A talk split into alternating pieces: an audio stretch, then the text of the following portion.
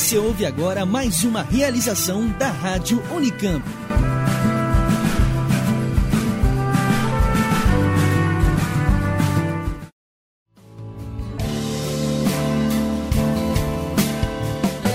Olá, ouvinte, tudo bem? Aqui quem fala é Bruno Moraes e nós estamos começando agora o programa número 44 do Oxigênio. Hoje nós trazemos para encerrar o ano mais um giro de notícias e a gente vai falar um pouquinho sobre astronomia, saúde e meio ambiente. Mas antes vamos à entrevista que a nossa correspondente Cristiane Delfina fez quando ainda estava embarcada na costa australiana. Relembrando, a Cris foi a primeira agente brasileira de comunicação a embarcar em um navio de exploração científica do International Ocean Discovery Program, o IODP, e hoje ela traz para o Oxigênio uma conversa com o micropaleontólogo brasileiro Rodrigo Guerra, que está a bordo da expedição número 369 do IODP. Para falar um pouquinho dessa experiência, eu trago hoje uma entrevista com um dos cientistas brasileiros a bordo, o micropaleontólogo gaúcho Rodrigo do Monte Guerra, que é bacharel, mestre e doutor em geologia pela Unicinos. Sou uma pessoa que sempre gostou de ciências naturais, sempre gostei de ir em museu, sempre gostei de coletar conchas, minerais, rochas, sempre gostei de dinossauros, então chegou o dia de escolher a minha profissão, eu tive que escolher entre a geologia e a biologia, que são as duas áreas que trabalham um pouco com esse tipo de coisa. Então acabei optando pela geologia, fiz a graduação, o mestrado e o doutorado e hoje eu decidi que eu precisava fazer a parte que eu deixei para trás e comecei a fazer a biologia. E não sei porquê, desde criança, quando, quando os professores pediam o que, que tu quer ser quando tu crescer, e eu sempre coloquei cientista. Essa vontade de estar tá sempre querendo saber um pouco mais e estudar um pouco mais sobre como surgiu o nosso planeta, uh, como, como a gente surgiu, o ser humano como, como espécie, vamos dizer assim, uh, como os dinossauros se extinguiram, por que, que eles se extinguiram, todo esse tipo de coisa sempre me atraiu e e eu acho que isso que me levou a, a fazer a geologia, agora está fazendo a biologia. Eu tenho projetos de museu itinerante, que eu quero levar esse tipo de coisa. Eu quero dar, principalmente às crianças de escola municipal, a chance de poder saber um pouco mais sobre ciência e, quem sabe, começar a olhar com outros olhos a biologia, a geologia, coisas que estão sendo deixadas um pouco para trás hoje em dia. E gostar de aventuras também faz parte dessa escolha, não? Eu acho que a questão aventura sempre teve na minha cabeça. Porque a geologia é uma profissão que normalmente a gente não tem um ponto fixo. Tu não, não vai trabalhar o dia inteiro dentro do, do, do teu escritório. Tu vai estar sempre indo de um lado para o outro. Na verdade, a geologia é muito ampla. Então, você pode falar um pouco sobre a sua especialidade?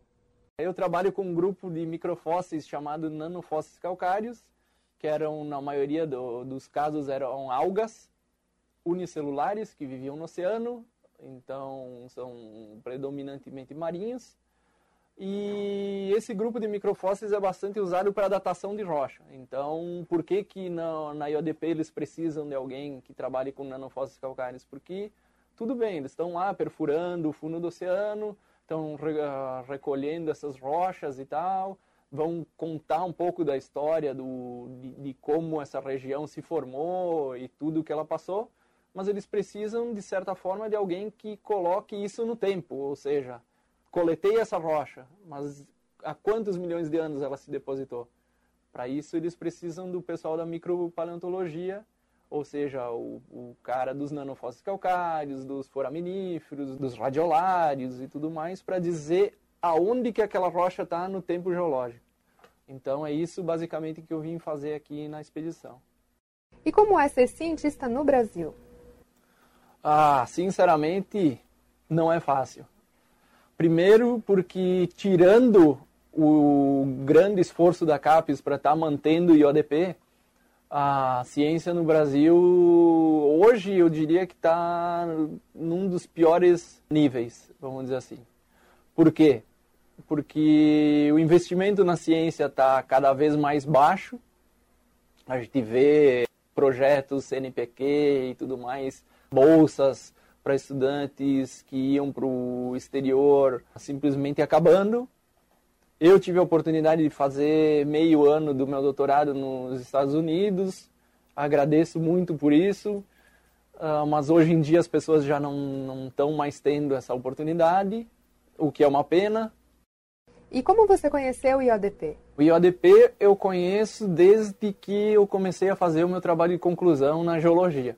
Por quê? Porque como eu trabalho com microfósseis, uh, boa parte dos trabalhos feitos com microfósseis são feitos com base em amostras da, da IODP, da DSDF, porque eles perfuram o fundo do oceano. Então, na maioria dos casos, são oceanos antigos, ou seja, todos os microfósseis que a gente gostaria de ver e, e queria ver estão expostos nessas rochas. E sempre, claro, sempre tive a curiosidade de participar de uma expedição dessas, até porque é uma das maiores expedições científicas da atualidade. Então, quem gosta de ciência, logo quer participar de um evento como esse. Então, quando eu terminei o meu mestrado, entrei para o doutorado, eu descobri que eu podia participar. O Brasil começou a investir na IODP e eu descobri que sim, eu podia participar e por que não tentar? Fala um pouco da Expedição 369 e do seu trabalho aqui. O foco principal dessa expedição é um período chamado de Cretáceo que foi foco da minha graduação, do meu mestrado e do meu doutorado. Eu trabalhei muito com o final do Cretáceo no Oceano Atlântico, no nosso Atlântico Sul. Então, a minha ideia aqui nessa expedição é tentar comparar um pouco o material que eu estudei no Atlântico Sul com o material do, dessa expedição, ou seja, do Oceano Índico.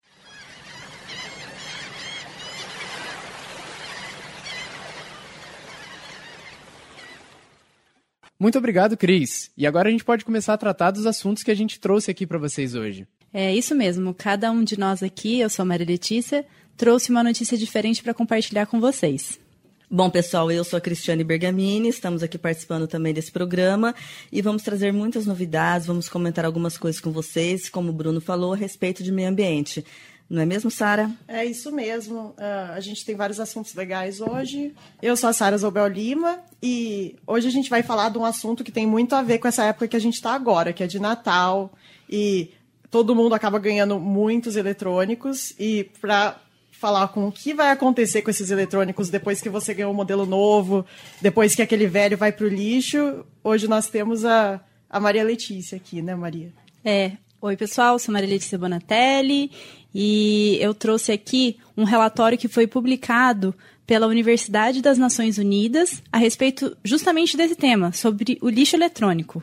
Hoje em dia, a gente não tem como não pensar no que vai acontecer com o lixo eletrônico que a gente produz, porque qualquer pessoa aqui, e eu falo literalmente aqui, Bruno, Sara, Cris, todo mundo tem o seu celular, o seu computador, seu tablet, seu smart TV, e a gente tem a tendência de trocar o aparelho muito antes dele ficar inutilizável. A gente simplesmente troca pelo modelo mais recente, pela tecnologia mais nova, mas o aparelho ainda está bom. E esse relatório, ele trouxe alguns dados bem impressionantes, né? Em 2016, 44,7 milhões de toneladas de lixo eletrônico foram produzidas no mundo. E além desse número ser impressionante, eu acho que mais impressionante ainda é a quantidade de lixo que é reciclado. Só 20%, cerca de quase 9 toneladas, tem o destino adequado. Então a gente vê o quanto de resíduo que a gente está produzindo que vai contaminar o meio ambiente, que vai gerar poluição, porque geralmente esses componentes eletrônicos, eles têm alguns metais ou alguns elementos que são tóxicos para a gente. Por exemplo, o mercúrio, o chumbo, o fósforo, o cádmio. E eu acho que isso vai até além é, de medidas públicas ou de legislação, porque a gente mesmo não sabe o que fazer com esse lixo eletrônico, né? Isso que você falou, Maria Letícia, é extremamente interessante, porque realmente nessas épocas, né, de final de ano, ou quando tem algumas festas assim, Dia dos Pais, né, geralmente se ganha muitos eletrônicos, né, celular. E o que, que a gente faz com aquele aparelho antigo? Às vezes ele não está inutilizado, ele simplesmente é, não tem aquela tecnologia mais nova, mais avançada, mas ele ainda funciona. E o que, que a gente faz? A gente não sabe qual descarte dá e geralmente ele fica na nossa gaveta, né? É, não sabe o que você falou é muito interessante, Cris, porque numa pesquisa publicada né, pelo Serviço de Proteção ao Crédito e pela Confederação Nacional dos Dirigentes Logistas, cerca de 73% é, dos brasileiros eles devem ir às compras no Natal. Apesar da crise, né, que a gente sabe que está difícil para muitas pessoas, ainda assim o brasileiro vai comprar o presente de Natal. E os números para eletrônicos, eu acho que eles são bastante impressionantes, né? Cerca de 12% das pessoas que falaram que iam comprar presente de Natal vão comprar celular. Jogos e videogames ficou em torno de 10% e eletrônico em torno de 8%. Então, a gente pode assumir que esse número é bastante grande e que esse material vai virar resíduo, né? E ainda falando do Brasil, esse relatório também traz dados, né, da América Latina e o Brasil ele é o maior produtor de lixo eletrônico. Cerca de 1,5 milhões de, milhões de toneladas foram produzidas no Brasil em 2016. E eu acho que o mais triste assim do Brasil em relação a esse assunto é que a gente não tem uma legislação nacional específica para esse lixo eletrônico. Então, todo descarte é, e todo o processamento desse, desse lixo para reciclagem, eles são feitos por empresas privadas que fazem isso e, e ganham dinheiro com isso mas não tem uma legislação. As empresas que produzem, elas não têm a obrigação de dar o destino correto para esse material depois que a pessoa quiser descartar ele.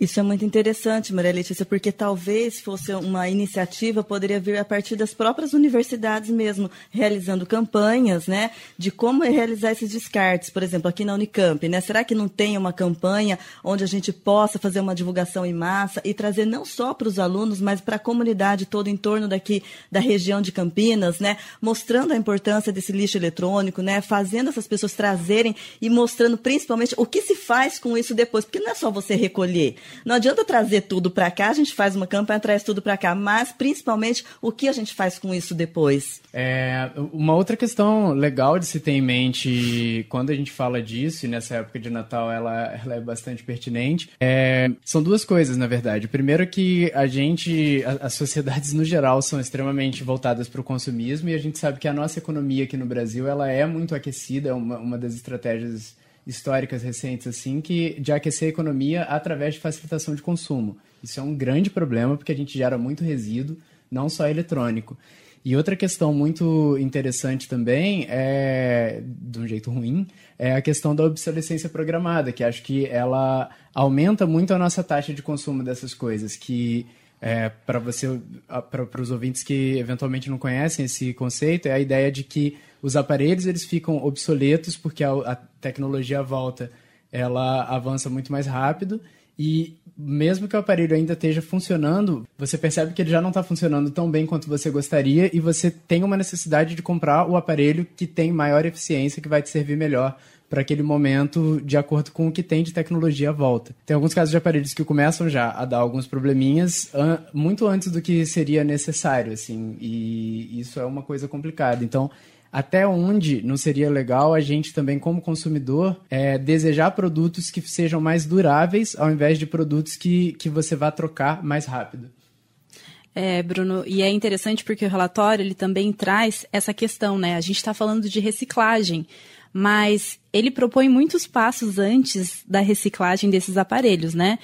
A gente pode reutilizar, reparar, redistribuir, remanufaturar Recondicionar, recondicionar é um processo que já existe bastante fora, né?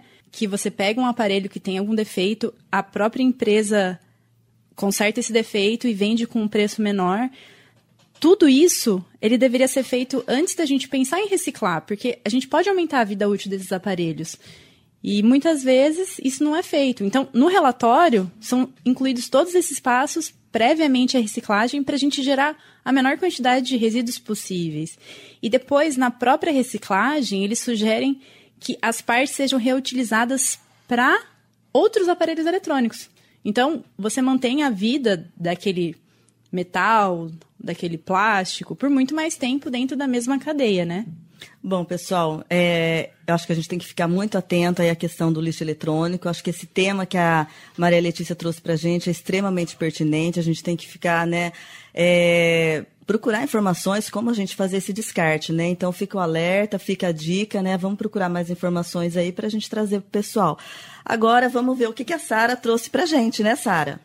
Então, pessoal, talvez vocês tenham visto algumas notícias que foram reproduzidas há algum tempo sobre o primeiro asteroide ou objeto interestelar a entrar no nosso sistema solar desde que a gente começou a monitorar o sistema solar. Então, esse asteroide que tem o nome de Oumuamua, que foi é uma palavra havaiana para primeiro mensageiro ou batedor, ele tem uma forma alongada que parece um charuto. E quando os cientistas observaram primeiramente esse asteroide, foi curioso porque, por causa dessa forma inusitada e pelo fato da gente nunca ter observado um objeto entrando no nosso sistema solar que veio de outro sistema solar, de outra estrela, né? Uhum. É, ficou essa pergunta se poderia ter alguma transmissão alienígena associada com esse objeto. Os cientistas mesmo falaram que a chance de observar uma transmissão alienígena era muito pequena, mas como isso nunca aconteceu, é um evento super raro, não custava eles tentarem ouvir o que se estava vindo alguma coisa desse asteroide. O legal é que a gente está monitorando o espaço há décadas e é a primeira vez que um objeto de fora se aproxima da gente, né? Então é realmente muito intrigante. No fim das contas, não foi, não foi uma invasão alienígena, tá não. tudo bem. Mas, de qualquer forma, mesmo não tendo sido dessa vez, é, é legal pensar que a gente está olhando para o espaço e, tentando nos comunicar com, com outras formas de vida há bastante tempo. Inclusive, essa ideia de que uma civilização alienígena poderia mandar alguma coisa para se comunicar com a gente, ela faz bastante sentido para uma espécie como a gente que já fez a mesma coisa. Quando foi lançada a sonda Voyager, também foi colocado dentro dela um disco de ouro contendo é, bastante informações sobre a humanidade. Tinham alguns esquemas para falar um pouco sobre a nossa ciência. E no verso, o disco era tipo um disco de vinil mesmo, só que feito em ouro para ser mais resistente. E contendo algumas amostras de música, música clássica, jazz. Vozes, músicas uhum. africanas. Eles tentaram reproduzir, assim, fazer um, uma síntese do que, que era o nosso planeta em reproduzindo nesse, nesse, disco de ouro algumas imagens relacionadas com a comunidade e também sons e músicas do mundo inteiro. Então a gente espera que se um dia uma outra civilização ou mesmo humanos no futuro que estejam em outros lugares encontrem isso, eles tenham uma amostra do que é a humanidade. Agora, a questão é se a gente quer ser encontrado por outra civilização alienígena, porque historicamente os humanos, quando encontraram outras civilizações, é, não deu muito certo para essas outras civilizações. E eram outras civilizações humanas, então tinha todo um reconhecimento, uma proximidade ali que tecnicamente era para levantar um pouco mais de empatia. Imagina seres de um planeta totalmente distinto, é. pode ser muito complexo. O que a gente pode fazer com eles e vice-versa, né? É.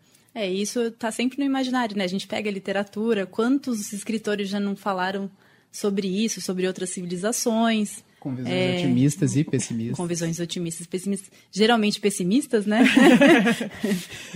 que acabam é. destruindo o nosso planeta ou dominando a nossa espécie. Mas é muito interessante também a gente pensar no avanço que a gente teve nessa, nessa área, né? De pesquisa, de tecnologia.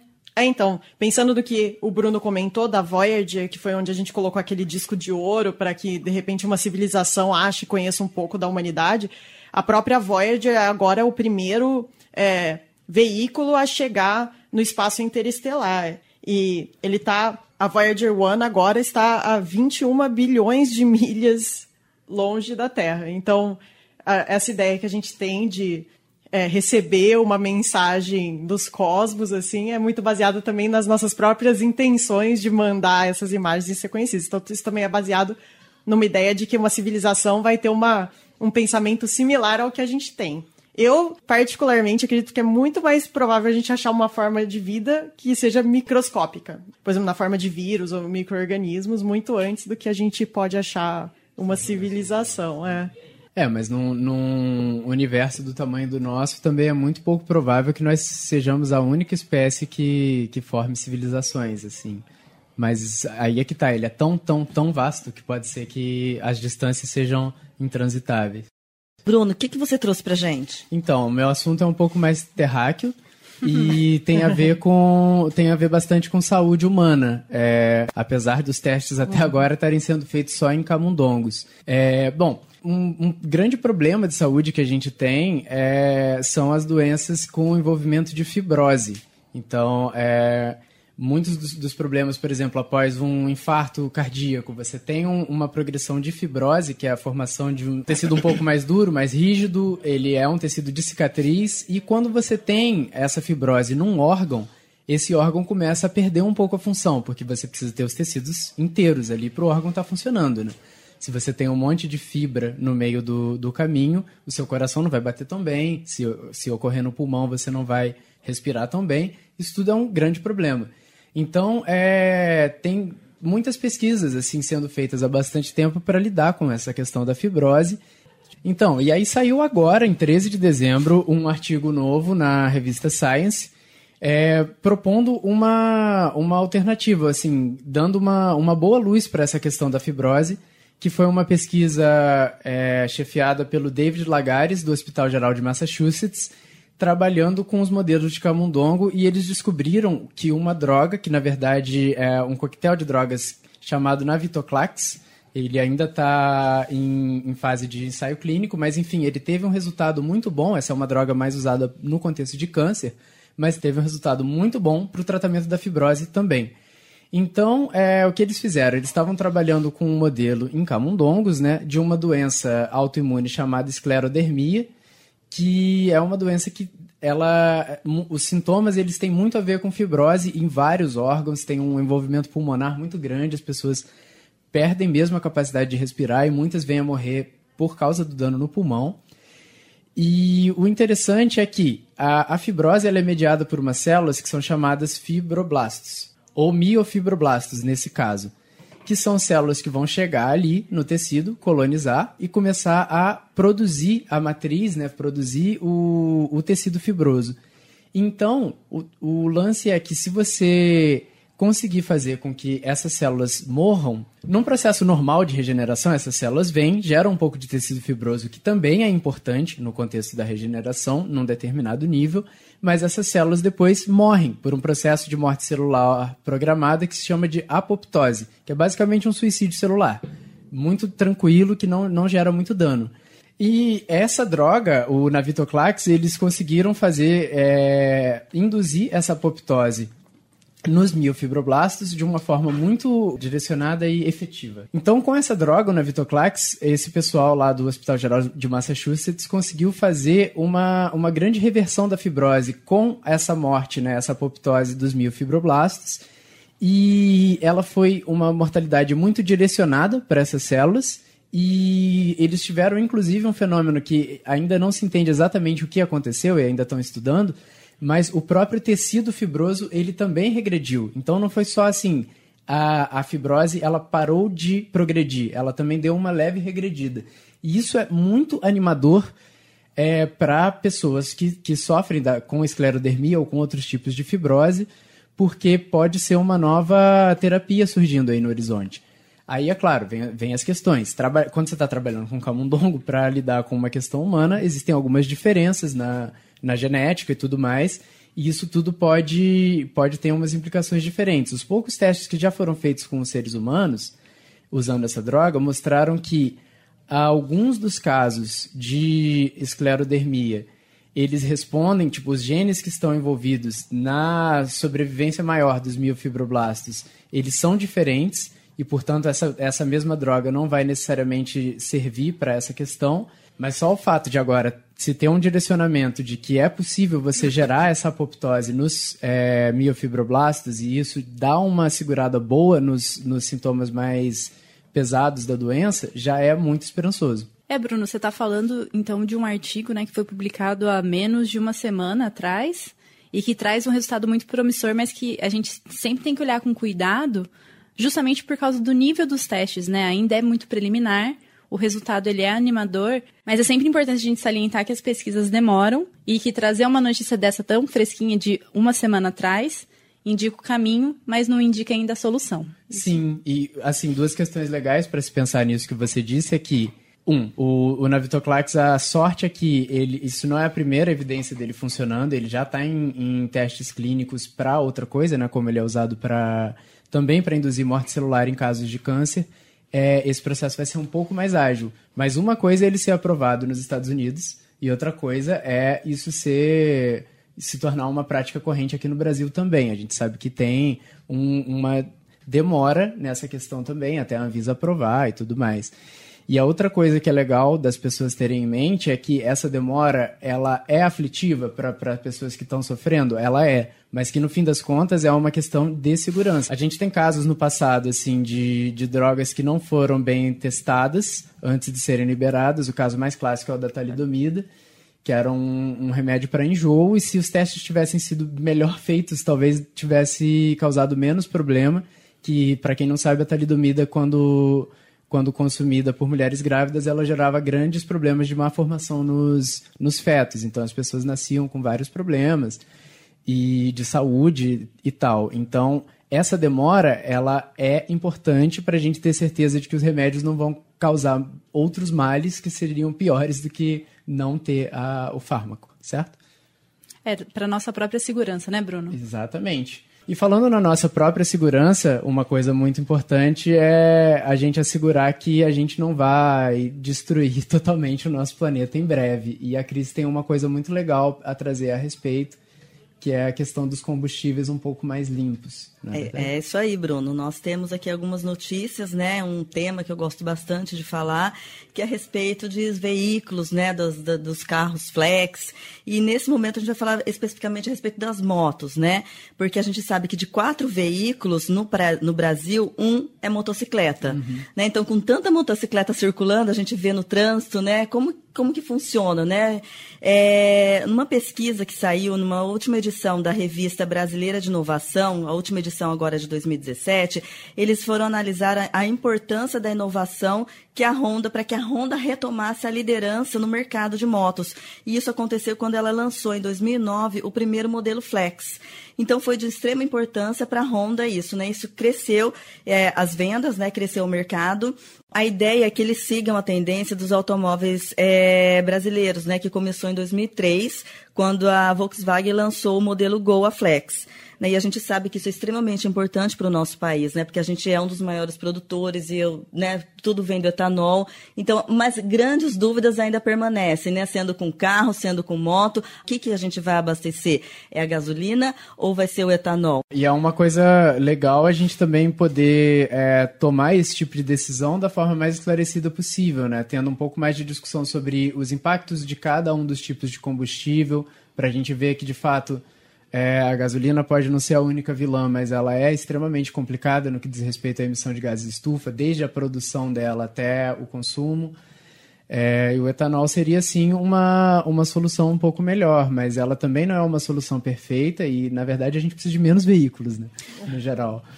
É, Bruno, eu acho que é o grande avanço aí, né, foi a gente ter essa opção. Eu acho que é legal, é interessante, né, a gente ter aqui no Brasil, a gente ter essa opção, abastecer gasolina, abastecer álcool. Isso vem trazer para as motos também.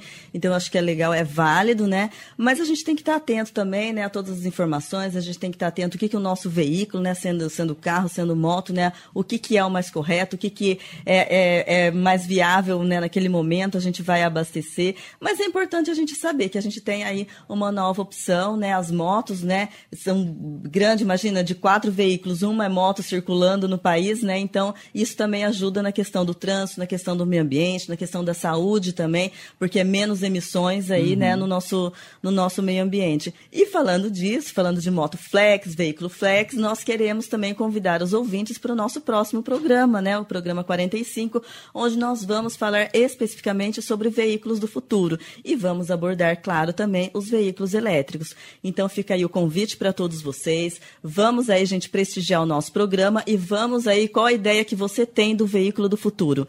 Qual a sua ideia, Bruno, do veículo do futuro? Eu acho que no futuro a gente precisa de mais veículos de transporte em massa para a gente diminuir esse quadro de assim um carro rodando com uma pessoa. Acho que é muito melhor a gente investir em, em trens, em grandes ônibus, em, em coisas assim que concentrem o maior número de pessoas possível. E outra coisa muito importante é a retomada de veículos que nem são movidos a combustível, tipo uso maior de bicicletas, uso maior das pessoas fazerem é, os seus trajetos a pé. Então, isso são, são coisas que, para a gente ter um mundo um pouco mais limpo, elas vão ser muito importantes.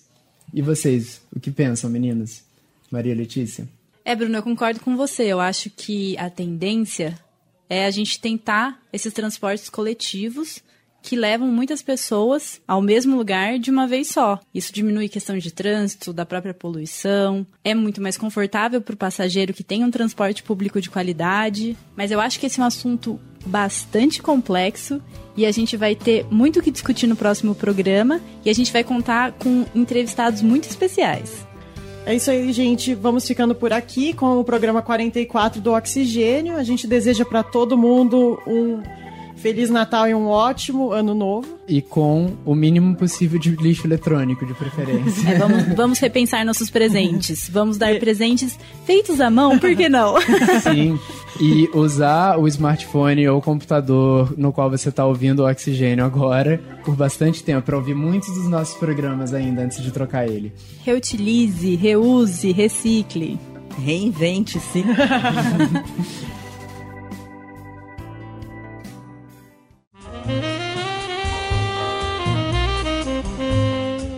Você está ouvindo a Rádio Unicamp. Música e informação de qualidade.